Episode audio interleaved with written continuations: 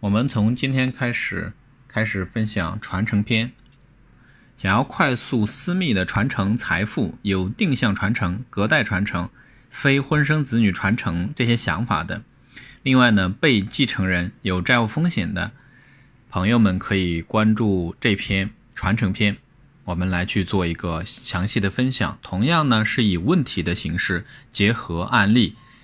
呃，给大家做一些分析。另外呢，还有就是关于涉及到一些法律条文，也会给大家做一个说明。